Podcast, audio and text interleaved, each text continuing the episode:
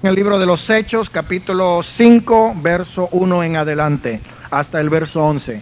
Yo leo y ustedes miran en silencio. Dice, pero cierto hombre llamado Ananías con Zafira su mujer vendió una heredad y sustrajo del precio habiéndolo, sabiéndolo también su mujer y trayendo solo una parte la puso a los pies de los apóstoles y dijo Pedro, Ananías, ¿por qué llenó Satanás tu corazón para que mintieses al Espíritu Santo y sustrajeses del precio de la heredad?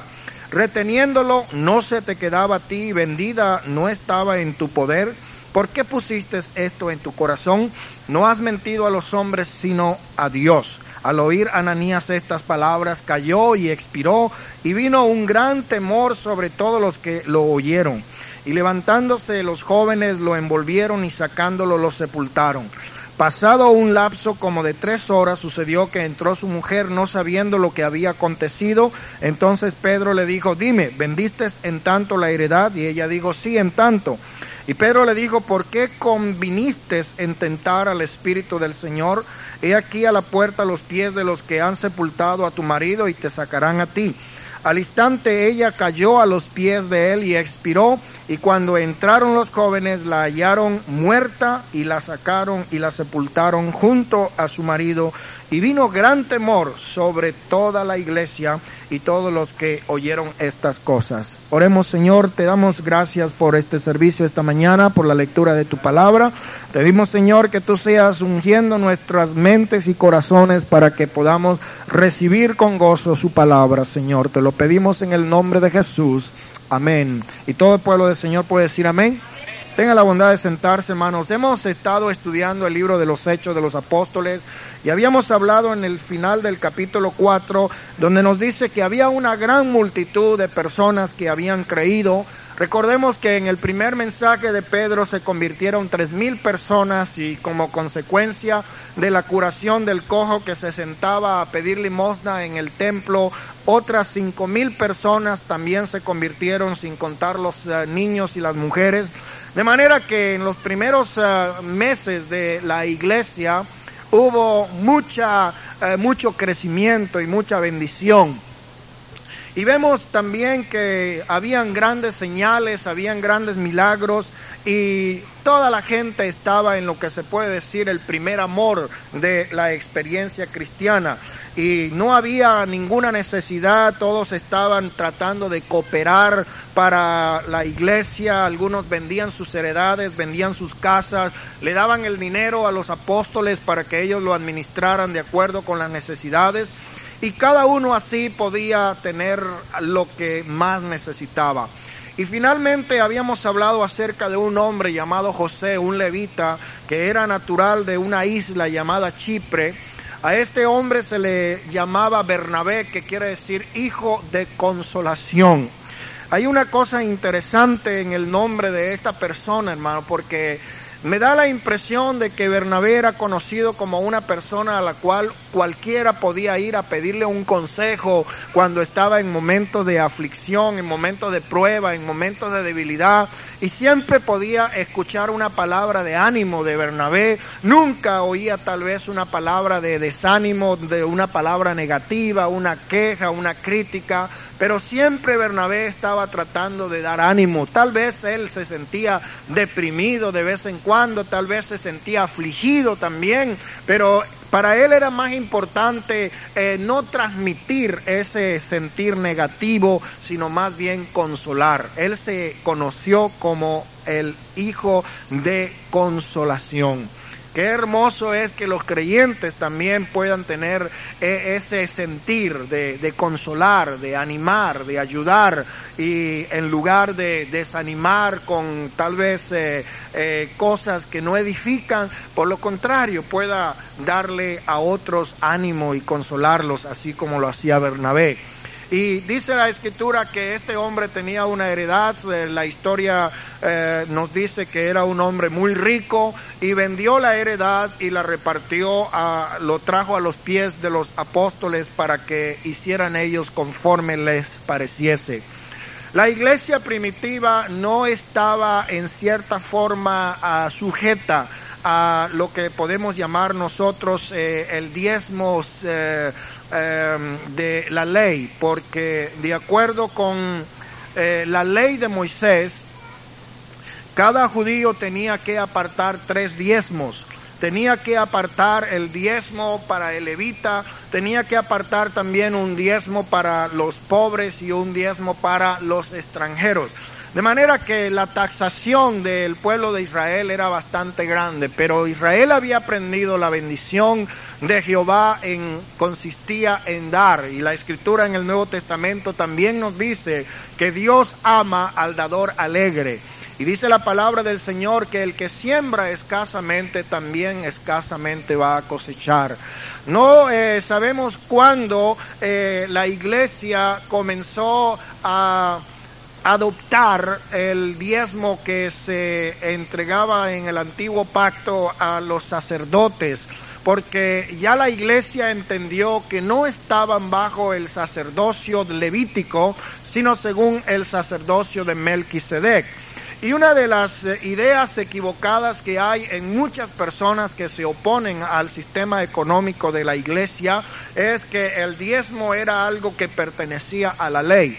Sin embargo, nosotros sabemos que la ley fue dada a Moisés en el monte Sinaí, pero la institución del diezmo era mucho anterior a la aparición de la ley porque recordamos que cuando Abraham regresaba con los despojos de la guerra, se le apareció este personaje que la Biblia llama Melquisedec y Abraham dio de sus diezmos a Melquisedec.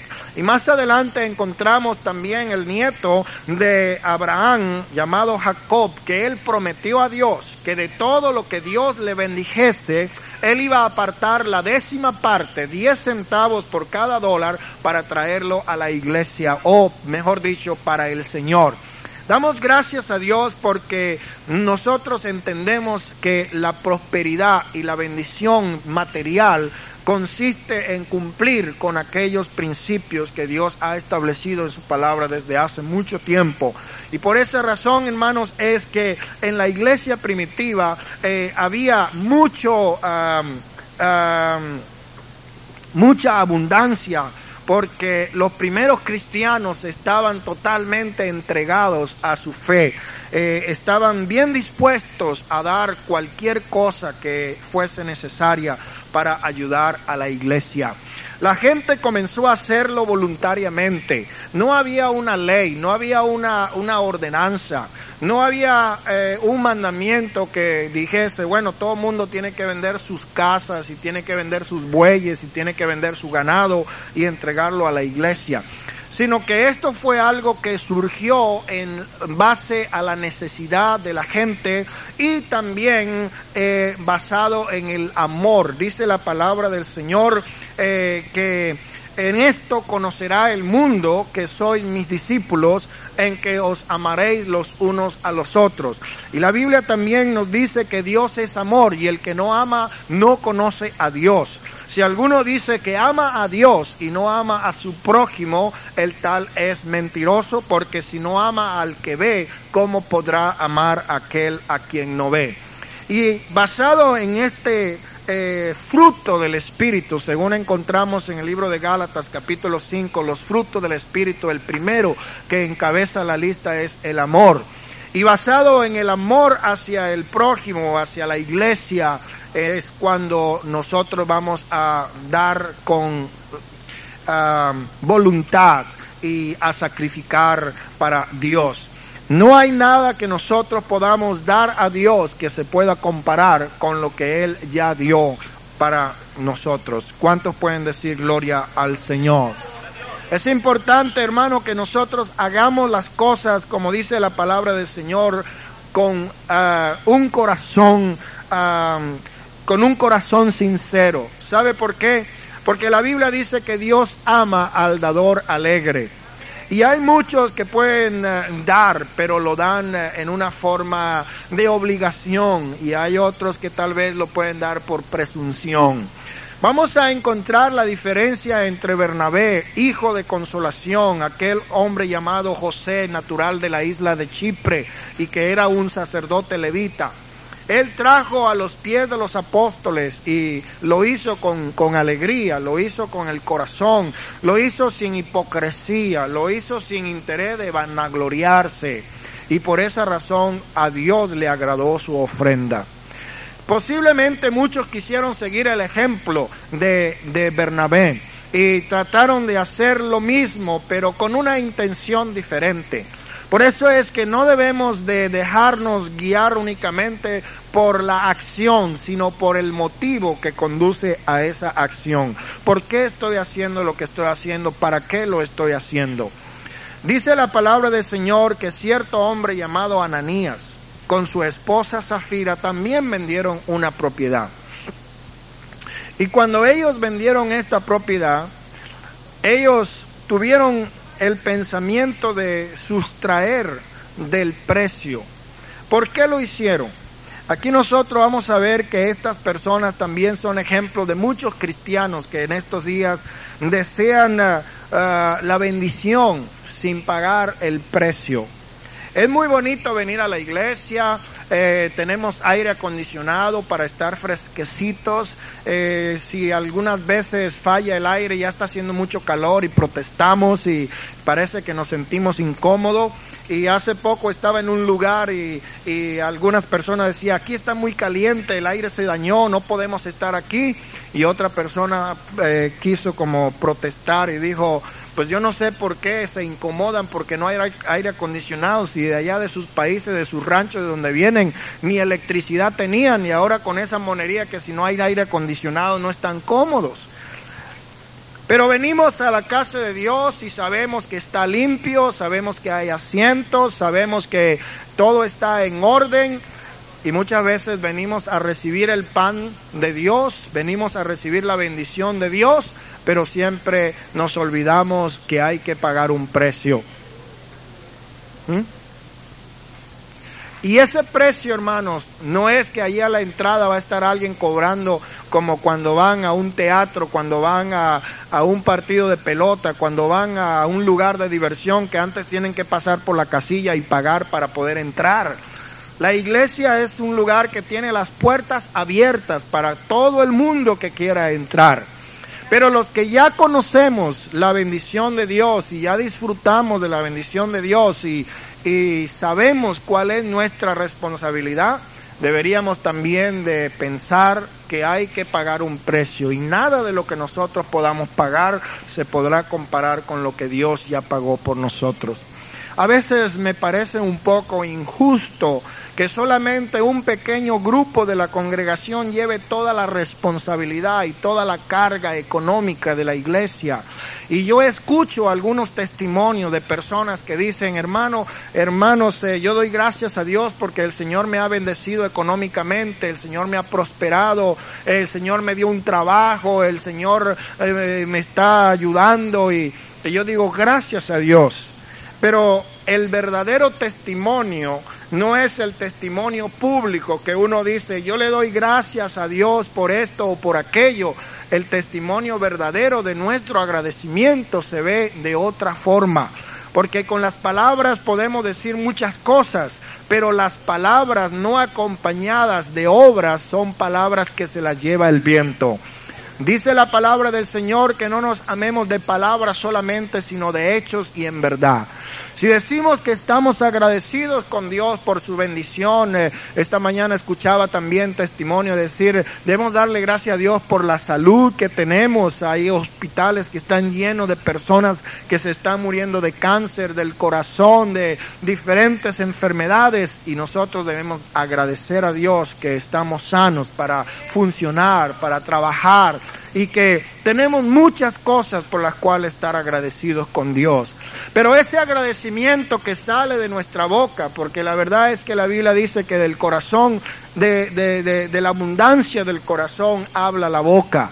Pero también, hermanos, tenemos que respaldar nuestras palabras con acciones, con hechos. Amén. Y muchas veces yo puedo mirar quién verdaderamente está agradecido con Dios en la canasta de la ofrenda. Porque cuando una persona generosa, está realmente agradecido con Dios, no le va a dar lástima despegarse de un billete de 20 dólares o de 10 dólares o de 5 dólares o de un dólar, si es todo lo que tiene para ayudar en la obra de Dios. Pero cuando realmente no tenemos ese amor en nuestros corazones, podemos decir, no, pues ahí los hermanos que se las arreglen como puedan. Eh, yo pues aquí traigo mi cura y yo creo que con eso me justifico delante de Dios. Algunas veces nada más ahí tiramos un dime o un penny para que nos vean que estamos dando algo y no se vea tan feo que no damos nada. Pero hermano, todo eso Dios lo mira y todas esas cosas afectan el crecimiento espiritual de cada persona. Yo estuve enseñando en el mes de junio un eh, curso sobre mayordomía. Estuvimos hablando casi por seis o siete domingos y martes acerca de eso. Y yo doy gracias a Dios que durante ese mes eh, los ingresos de la iglesia aumentaron considerablemente. Y pude ver que habían personas que nunca habían puesto sus eh, sobres, que ya comenzaron a ponerlos. Y me contenté porque no estoy esperando eh, el dinero que ah, ustedes eh, pongan en la canasta para irme a, un restaurante a comer o para irme a comprar ropa. Gracias a Dios que eh, en, lo poco que he podido ayudar a la iglesia en ese sentido también lo he hecho y he sido bastante bastante cuidadoso en esa parte, hermanos, porque la Biblia dice que el que administra debe administrar bien y a Dios tenemos que darle algún día cuentas por estas cosas. Y Dios me guarde, hermanos, que el Señor vaya después a decir algo de que mi administración no fue buena. Pero gracias al Señor que durante ese, ese mes ah, muchos de los que nunca jamás ah, se habían manifestado eh, lo empezaron a hacer. Pero qué poco dura realmente eh, el, el efecto de la palabra. Es como dice la escritura que no debemos ser oidores olvidadizos, porque hay muchos que nomás oyen y luego se les olvida. Y ya para el siguiente mes como que se olvidó y para el siguiente también y para el siguiente también. Pero una de las cosas que debemos tener en la obra del Señor es constancia y perseverancia. Y cumplir no solamente una vez o dos veces, sino ser siempre constante. Saber, hermanos, que las necesidades de la obra todavía están, eh, están vigentes.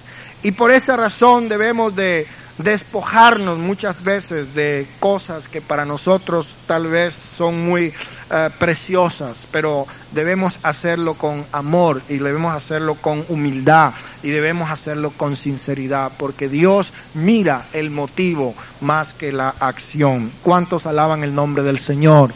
Y dice aquí la palabra de Dios que esta, esta pareja eh, sustrajo del precio de lo que habían vendido.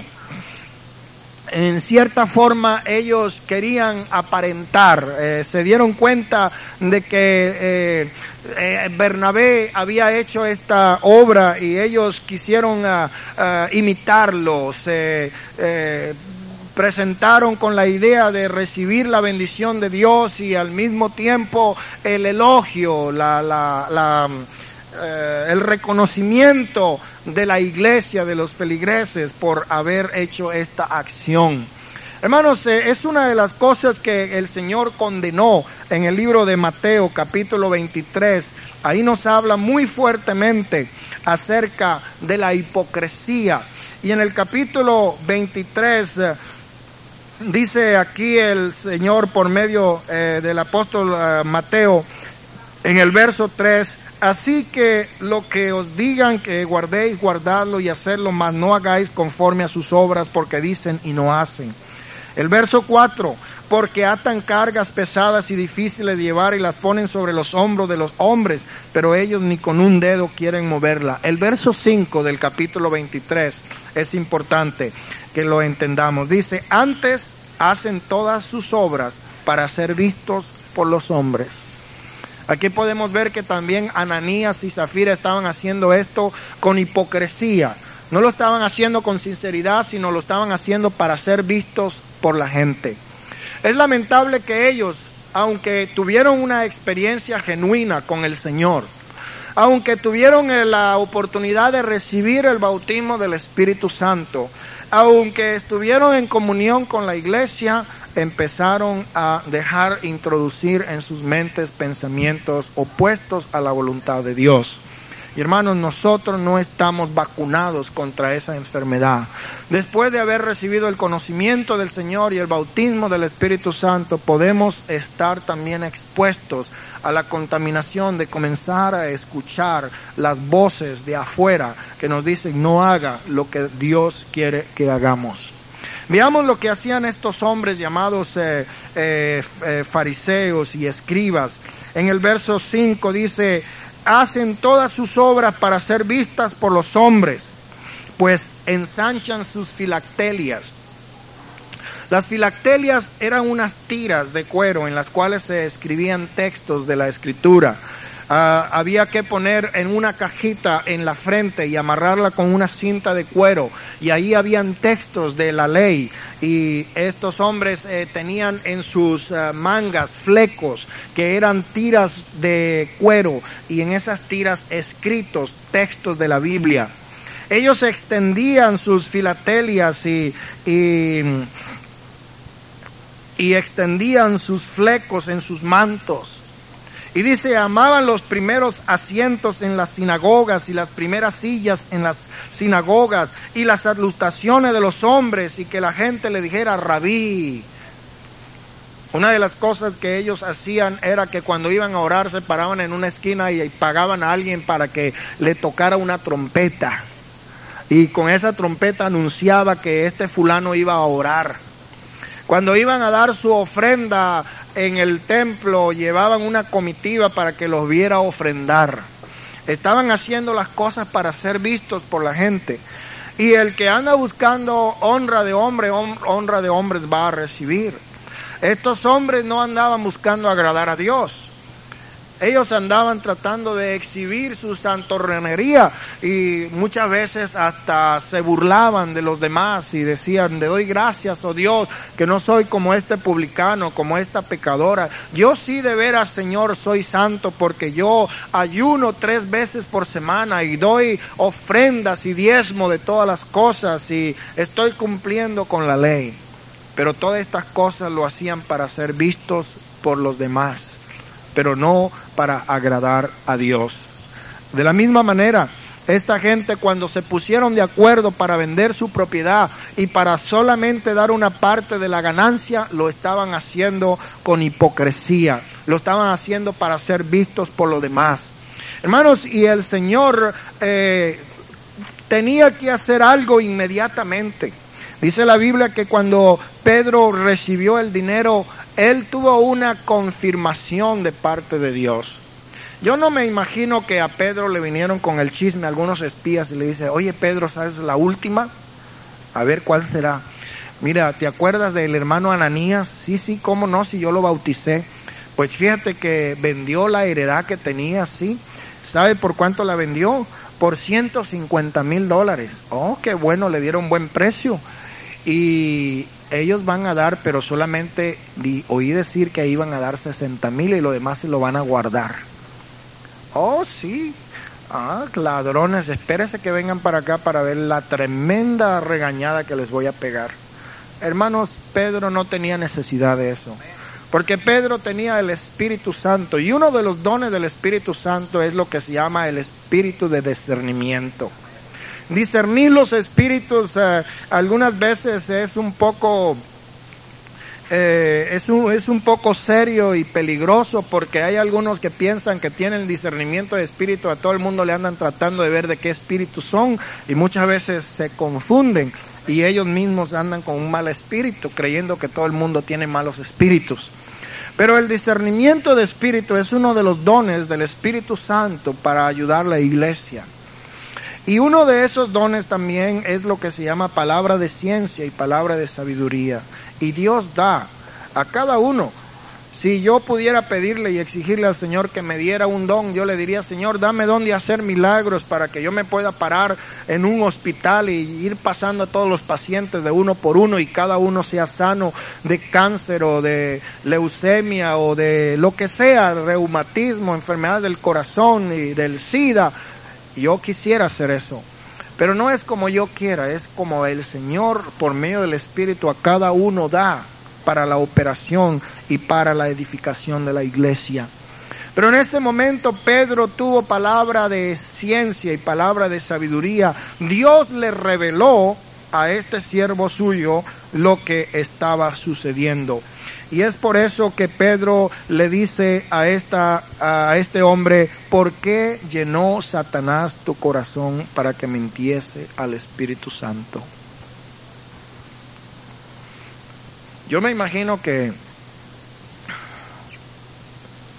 si alguien supiera que yo tengo un aparato para mirarlos a dónde andan y grabarles sus conversaciones y pudieran decir, yo sé que el hermano Rivas nos está supervisando, nos está vigilando, yo sé que nos está viendo, no, no sé cómo le hace, pero yo sé que me está viendo y nos está oyendo.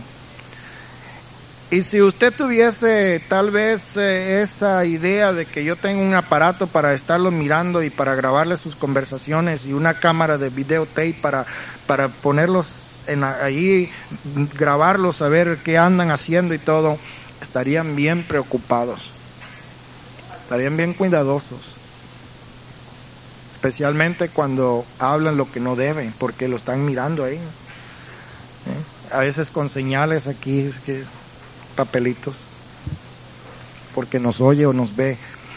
Pero el hermano Rivas no es Dios, es simplemente un hombre de carne, hueso, sangre, pasiones, emociones, defectos, virtudes, como cualquier otra persona. Pero sí hay Dios en el cielo y Él sí tiene un ojo grandote para mirarlos a todos al mismo tiempo. Y tiene una grabadora para grabarle todo y ponerlo en un libro y allí está todo registrado. Él sabe todo. Pero también Dios revela, nos da a conocer a veces las intenciones del corazón del hombre. Porque la Biblia dice que Dios conoce los pensamientos del corazón del hombre.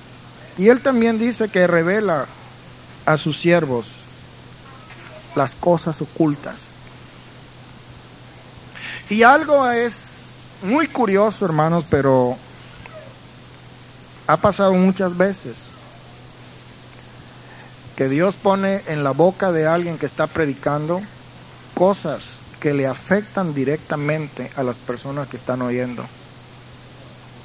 Y tal vez algún chisme que alguien le contó a alguien y entonces dice, ay, ahorita me las va a pagar. Nomás llegue a la casa, voy a llamar por teléfono al hermano fulano porque yo le dije algo y, y ya se lo vino con el cuento al pastor. Pero a veces no, no es así.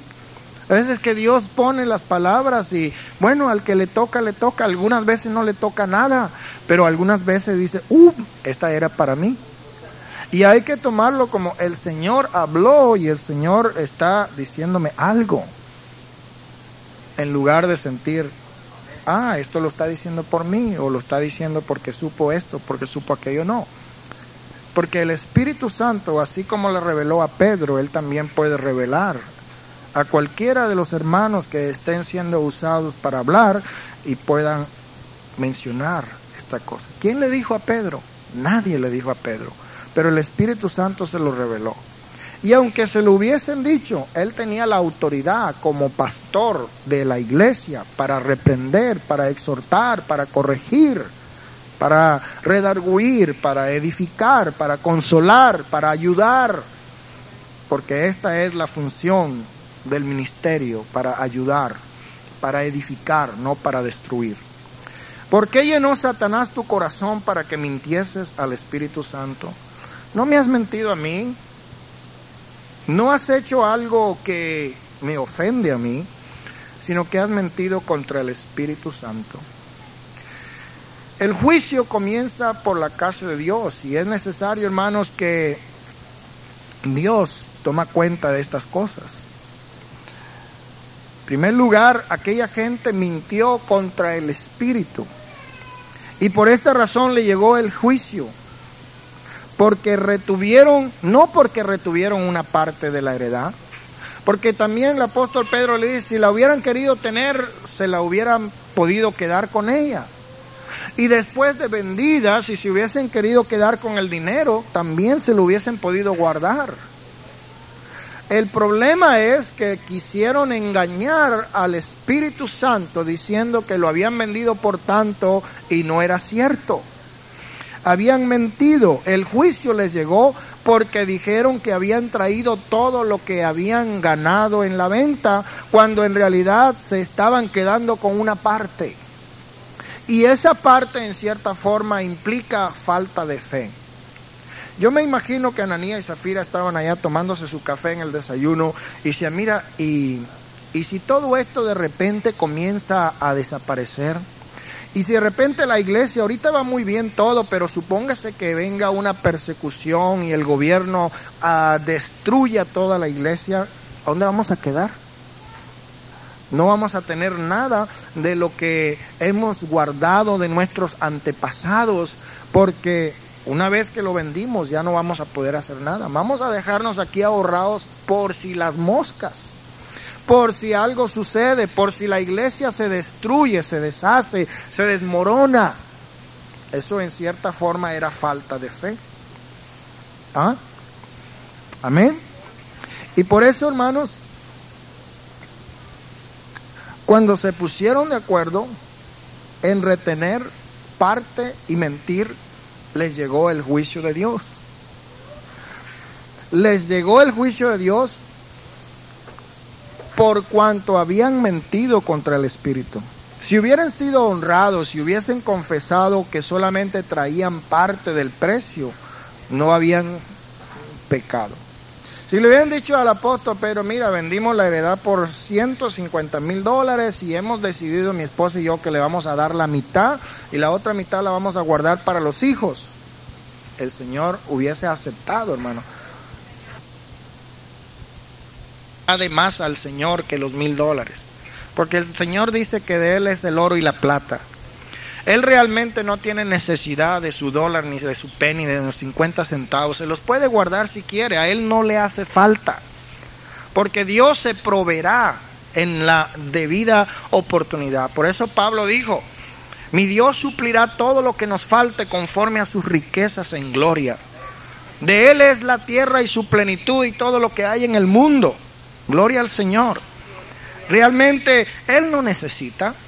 Antes que nosotros viniésemos al conocimiento de la luz, ya Él existía, ya la iglesia existía, por muchos años se ha sostenido sin nuestra ayuda y se seguirá sosteniendo sin nuestra ayuda. Si es que no queremos sostener la obra de Dios, otro lo hará. Pero hermanos, qué bendición es poder tener parte en la obra de Dios. Ellos pudieron decir, pues nos vamos a quedar con tanto y esto es lo que entregamos.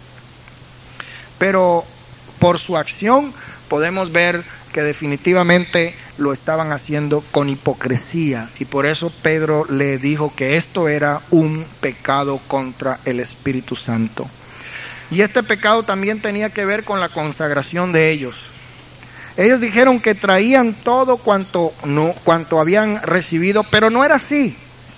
Y ese mismo pecado se comete en nuestros días, hermanos, cuando una persona profesa entregarse plenamente al Señor cuando sabe que está reteniéndose algo.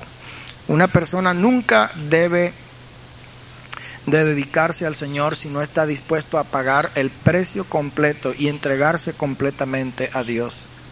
Porque de otro modo sería lo mismo que el pecado que cometieron Ananías y Zafira. Vamos a mirar algunos ejemplos en el Antiguo Testamento donde hay algunas referencias similares a estas. En primer lugar, vamos a mirar Caín. La Biblia nos dice que Caín asesinó a su hermano y lo encubría. Cuando Dios le preguntó, ¿dónde está tu hermano? Y dice, pues ¿qué vas a ver yo? ¿Acaso yo soy el guarda de mi hermano? Yo no ando cuidándolo, yo no soy el babysitter de él, él ya está grandecito, él ya, ya sabe por dónde va. Le no, es que la sangre de Abel, tu hermano, clama desde la tierra. ¿Qué hiciste con él? Él lo había asesinado y se ocultó. Se trató de justificar, encubrió lo que había hecho. Pero ya Dios lo sabía, ¿verdad? En segundo lugar, vamos a encontrar también un hombre que es llamado Acán, el cual traicionó el pueblo de Dios, desobedeciendo al mandato de no tomar ninguna posesión de los incircuncisos. Sin embargo, él tomó un lingote de oro y un manto babilónico y por esta razón Dios también lo castigó. En el tiempo de la revelación, no de la revelación, sino de la desobediencia de Core, él pecó con su pecado de altivez y de presunción. Y Saúl con su pecado más grande que fue la desobediencia a el mandamiento de Dios.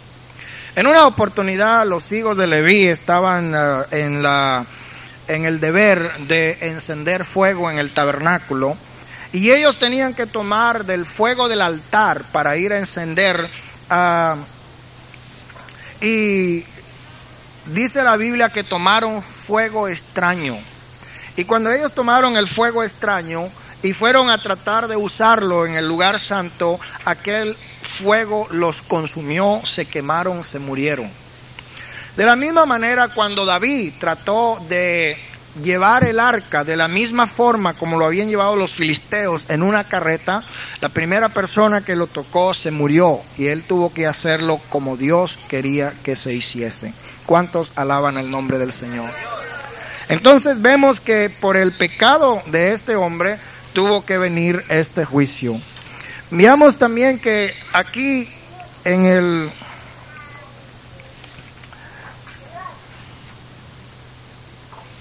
En el capítulo 5 hasta el verso verso 1 hasta el verso 11 veamos, vemos el juicio, el juicio de Dios. Pero ¿cuál fue el resultado del juicio? El resultado del juicio lo encontramos en el verso 11 donde dice, y vino gran temor sobre toda la iglesia y sobre todos los que oyeron estas cosas. Yo pienso, hermanos, que el Señor quiso dar un escarmiento, quiso dar un ejemplo, quiso ah, advertir a la iglesia de estas cosas. El juicio nos enseña algunas verdades que debemos de considerar en esta mañana. En primer lugar, no hay pecado pequeño. Todo pecado es pecado y será juzgado por Dios. En segundo lugar, Dios odia la hipocresía. En tercer lugar, el pecado en la iglesia es más serio que entre los pecadores. En cuarto lugar, la obediencia fingida es desobediencia. La obediencia fingida es desobediencia. ¿Cuáles fueron los resultados de este juicio? Los resultados del juicio fueron los siguientes. En primer lugar, se conservó la pureza de la iglesia. En segundo lugar, los creyentes experimentaron un nuevo poder. Y en tercer lugar, hubo un temor saludable y piadoso que vino sobre toda la iglesia para conservar la pureza y la santidad. También como resultado de esto vamos a ver en el verso 12 ah, hasta el verso 16. El capítulo 5, verso 12 al 16 dice así. Y por la mano de los apóstoles se hacían muchas señales y prodigios en el pueblo, y estaban todos unánimes en el pórtico de Salomón. De los demás ninguno se atrevía a juntarse con ellos, mas el pueblo los alababa grandemente. Y los que creían en el Señor aumentaban más, gran número de hombres como de mujeres, tanto que sacaban los enfermos a las calles y los ponían en camas y lechos para que al pasar Pedro o a lo menos una sombra cayese sobre ellos, sobre alguno de ellos, y aún de las ciudades vecinas muchos venían a Jerusalén trayendo enfermos y atormentados de espíritus inmundos, y todos eran sanos. Bueno, por la mano de los apóstoles, después de este problema que sucedió, vinieron muchos milagros sanidades, prodigios, señales. Dice la palabra del Señor que el número de los creyentes aumentaba cada día, eh, aumentaba gran número de hombres y mujeres.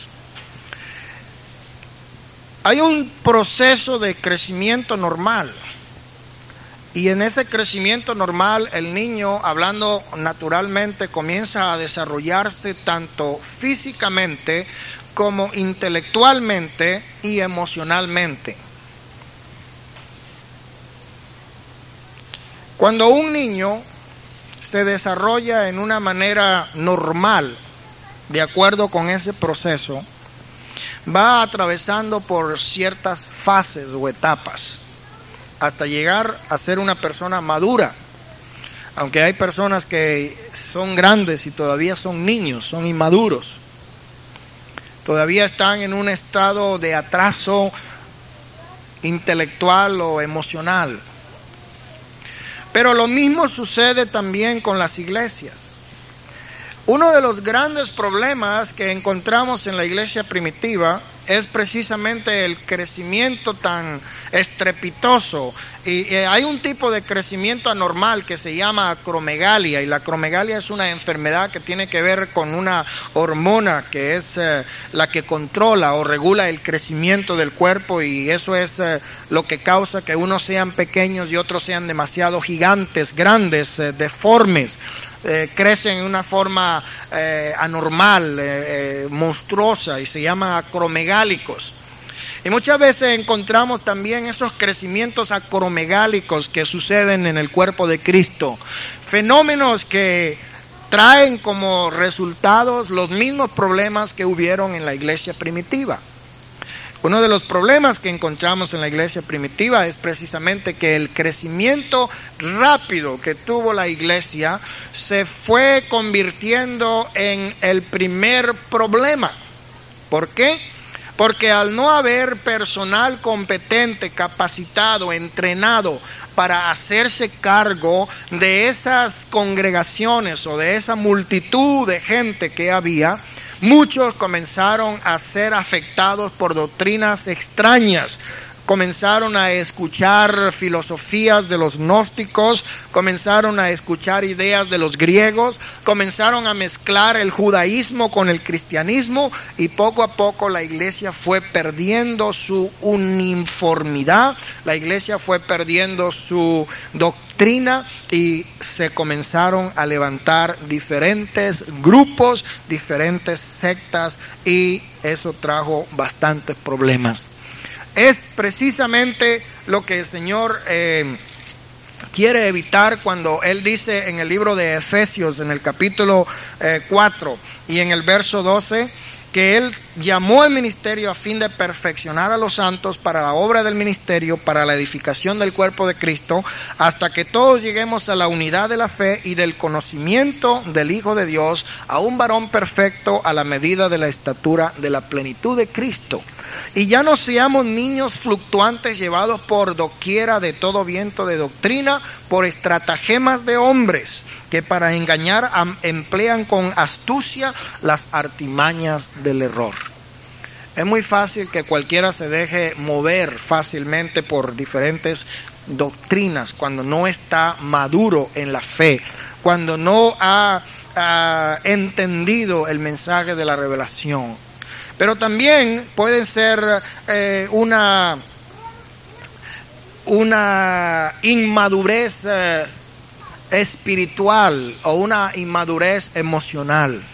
Personas que no han alcanzado ese estado de madurez espiritual fácilmente también son movidas por cualquier viento de desánimo, por cualquier viento de eh, contrariedad, por cualquier viento de disgusto.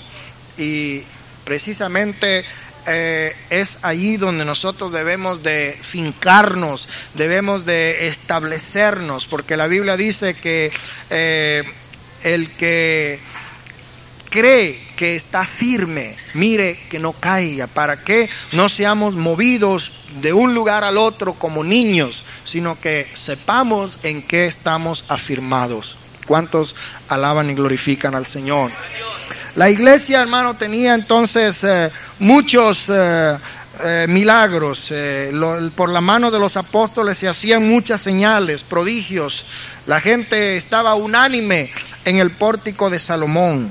y venían de las ciudades vecinas y traían los enfermos a Jerusalén para que fuesen sanados y aún los atormentados de espíritus inmundos y todos eran sanados.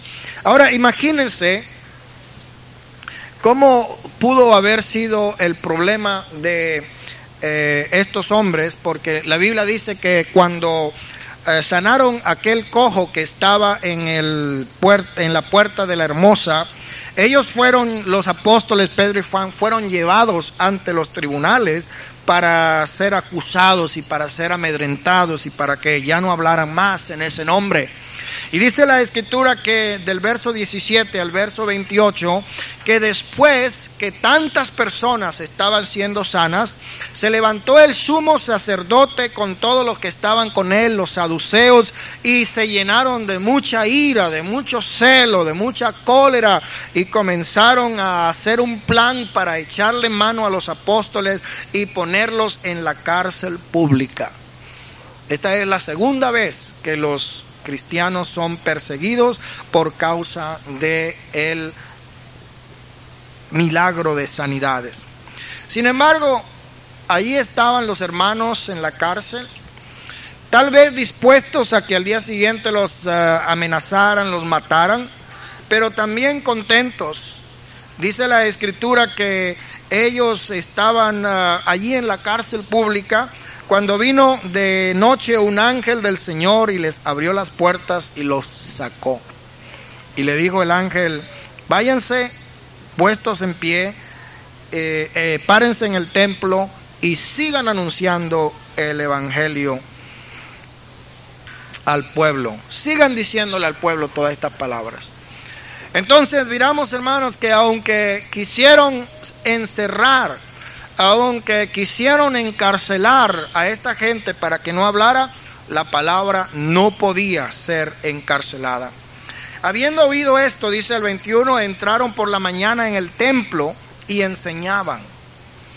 No tuvieron miedo de si nos van a meter a la policía otra vez. No, sino que ellos volvieron y siguieron insistiendo en enseñar.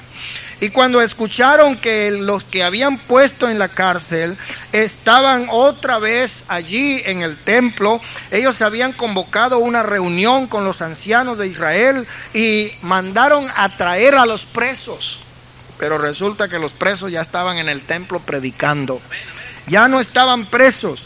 Pero cuando llegaron allí los aguaciles y no los hallaron en la cárcel, vinieron y dieron aviso diciendo, los que estaban presos ciertamente no están, pero la cárcel estaba cerrada con toda la seguridad, los guardias estaban afuera ante las puertas, pero cuando abrimos no hallamos a nadie. ¿Por dónde se escaparon? El Señor los sacó. Este es un milagro que muestra que Dios es poderoso para librar a sus hijos de cualquier peligro en que se encuentren. Y estaban ellos allá eh, pensando qué era lo que había sucedido cuando otros vinieron y le dijeron, los que ustedes pusieron en la cárcel están en el templo enseñando al pueblo. Y por eso el jefe de la guardia se fue con los aguaciles y trajo a esta gente eh, por las buenas, porque le tenían miedo al pueblo de que podían ser apedreados.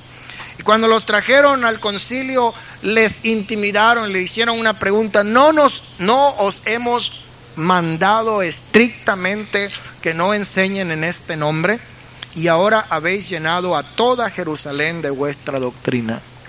¿Cuánto tiempo había sucedido? Apenas en menos de un año, toda Jerusalén estaba llena de esa doctrina.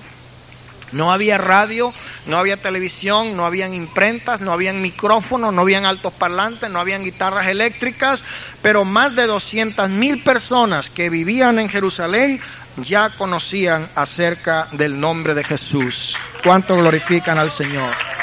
Y solamente eso ellos decían, y nos echan sobre nosotros la sangre de este hombre. Bueno, ellos mismos se la echaron la sangre de este hombre sea sobre nosotros y sobre nuestros hijos y los hijos de nuestros hijos, porque sabemos que es culpable. Entonces fue cuando el apóstol Pablo, Pedro se puso en pie otra vez y dijo, ustedes ya saben que es necesario obedecer a Dios antes que a los hombres. Es la segunda vez que él utiliza esta escritura, para reprenderlos y decirle, ustedes saben que no podemos desobedecer lo que Dios nos ha mandado hablar.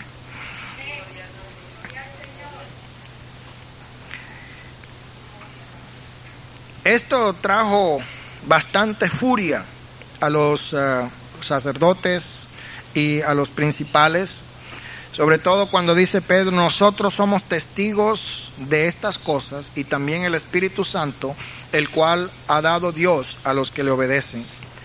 Y ellos oyendo esto se enfurecían y querían matarlos.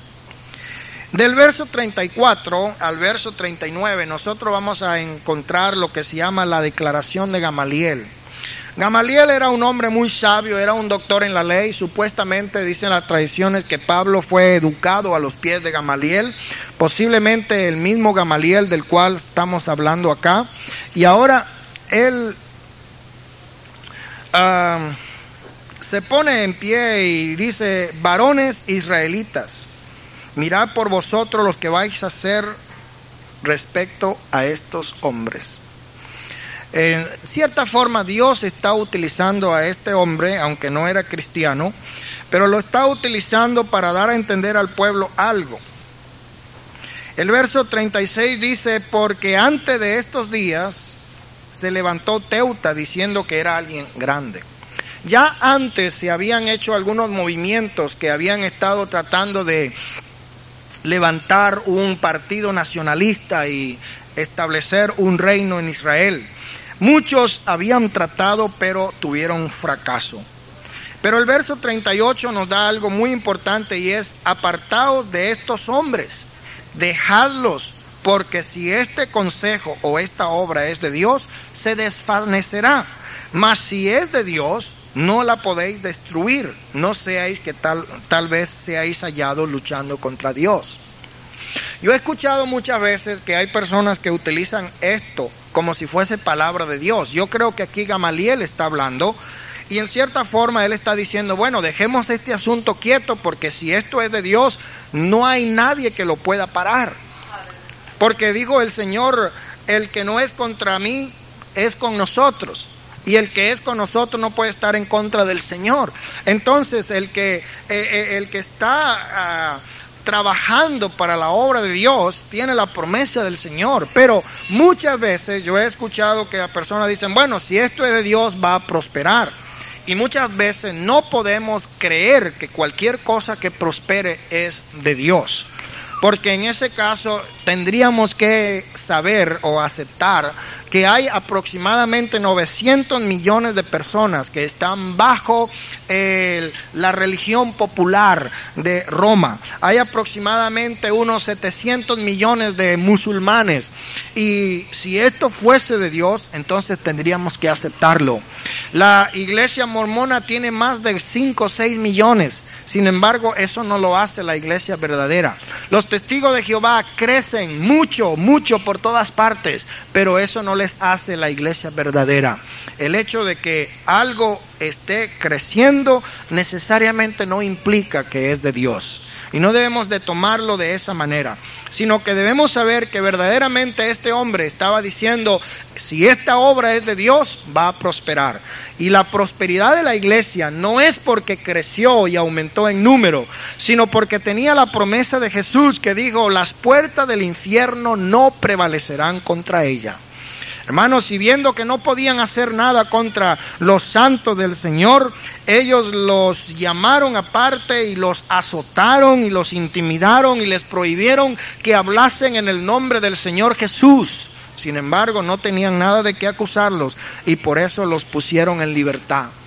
Dice la Biblia en el verso 41 que cuando ellos salieron de la presencia del concilio iban gozosos Después de haber sido golpeados, amenazados, encarcelados, empujados, ellos iban gozosos. ¿Por qué iban gozosos? Porque habían sido dignos de padecer afrenta por causa del nombre del Señor Jesús.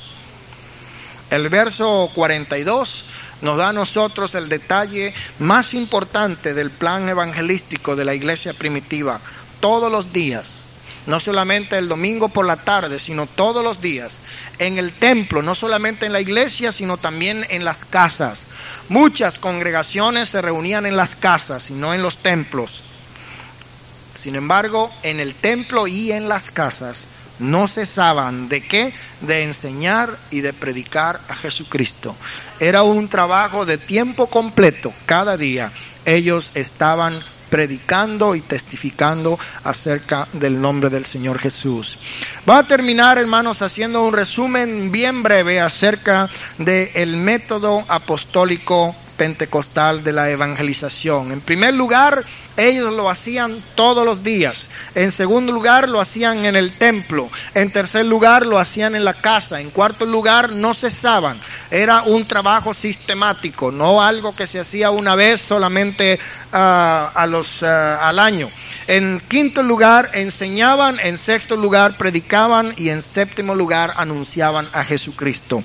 La obra del Espíritu Santo en la iglesia, las actividades del Espíritu Santo en la iglesia van de la siguiente manera.